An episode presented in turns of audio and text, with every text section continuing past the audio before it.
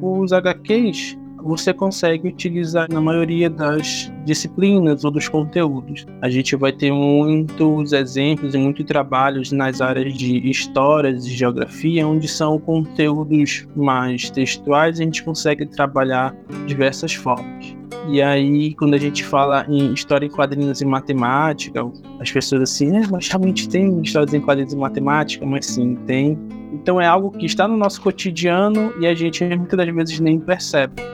Eu me chamo Davidson Souza, graduando de licenciatura em matemática da UFPA, Universidade Federal do Estado do Pará, e estamos aqui hoje para conversar um pouco sobre as HQs e o ensino de matemática. Né? Instituto Claro Educação.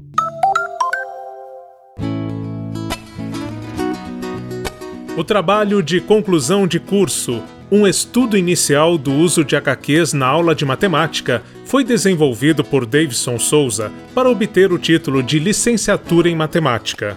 O professor criou três revistinhas. Neste episódio, você vai conhecer esse material e acompanhar algumas possibilidades do uso de HQs em aulas de matemática. Davidson conta de onde veio o interesse na criação de histórias em quadrinhos para ensinar. Os HQs da minha infância foram bastante relevantes em questão de leitura.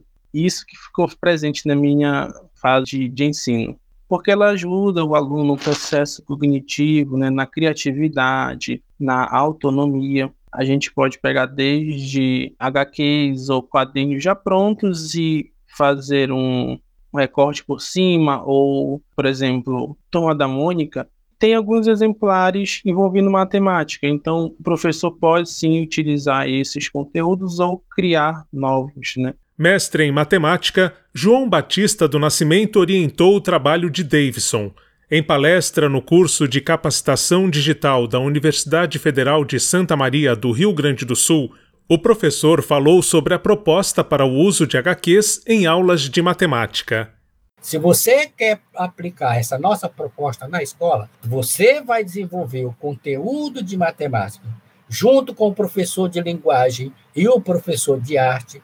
Portanto, os alunos vão produzir um HQ, histórias em quadrinhos, baseado no seu conteúdo das suas aulas e buscando relacionar com fatos da cultura, porque o quadrinho precisa de uma história de fundo, ter uma construção textual certo?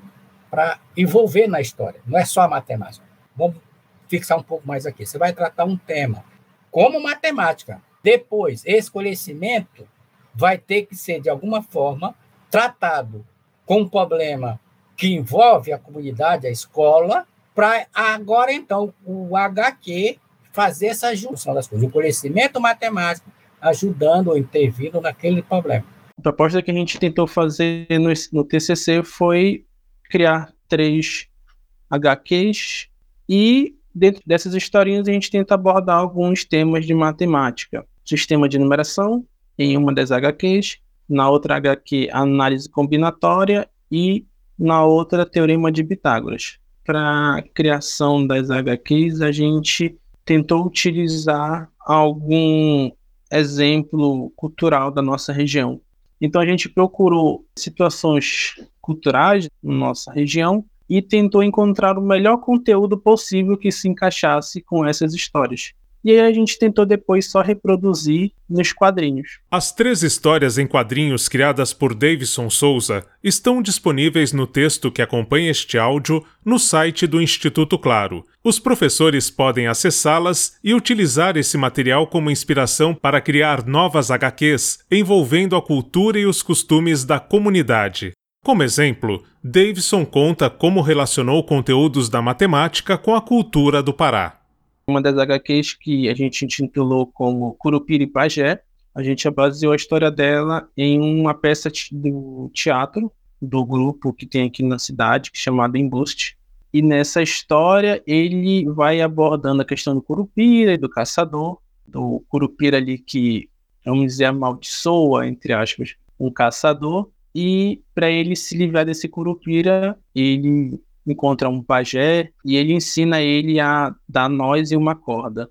E aí quando a gente observa essa historinha, a gente consegue trabalhar o, conteúdo de sistema de numeração. Nós temos ali as casas das unidades, as casas da dezena, das centenas, porque de acordo com a história, a cada nota que você vai dando na corda, uma corda vale 1, o segundo nó na corda vai valer 10, o terceiro nó na corda vai valer 100 e assim por diante. A segunda HQ tem o título de Visagem e utiliza uma das lendas urbanas de Belém do Pará, a da moça do táxi. É uma moça que faleceu e toda vez no dia do seu aniversário ela pegava um táxi em frente ao cemitério no qual ela foi enterrada e dava uma viagem pelos principais pontos turísticos da cidade, visto que ela gostava de fazer essas viagens na época em que ela era viva. No final da viagem, o motorista cobrava, ela pedia para ele cobrar lá no endereço tal. E quando o motorista chegava lá,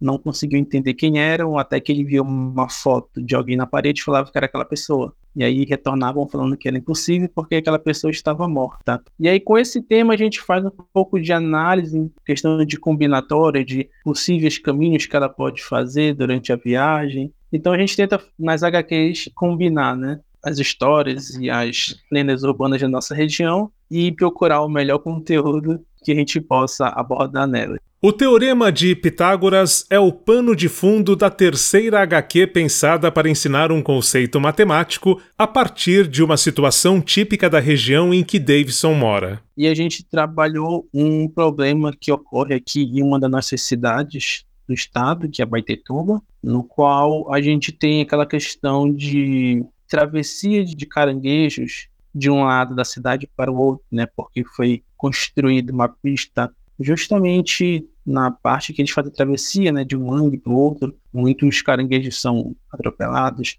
Então a gente acaba utilizando um teorema de Pitágoras para exemplificar esse assunto. Só que a gente também quis trabalhar a questão de sempre fazer uma travessia que seria transversal. Então a gente tenta com essa HQ também educar na questão de travessias de rua. Né? A gente faz um desenho do triângulo na HQ, explica a menor distância entre dois pontos, que seria uma reta, mas em algumas situações a gente também pode mudar esse caminho. E aí a gente consegue fazer que o aluno calcule os três lados do triângulo utilizando o teorema de Pitágoras. As histórias em quadrinhos criadas por Davidson Souza servem de apoio para fixar importantes conteúdos de matemática ou para inspirar a criação de outras histórias, a partir da matéria que estiver sendo estudada pela turma. Marcelo Abude para o podcast de Educação do Instituto Claro.